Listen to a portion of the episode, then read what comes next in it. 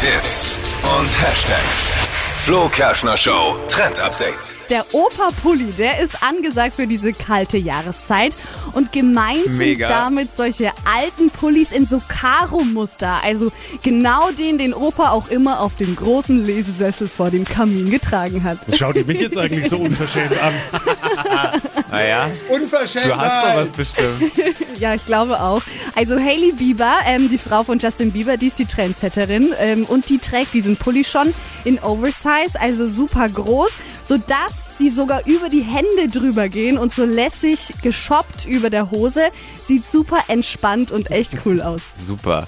Es ist ja nur ein Muster. Also ich meine, Genau. warum nicht? Ich finde das auch gemütlich. Ich habe auch sowas, auch solche Polunder dann ohne, Oh ja, weißt du, ohne gut, Ärmel, ohne so zum Ärmel. drüberziehen. Ich finde das cool.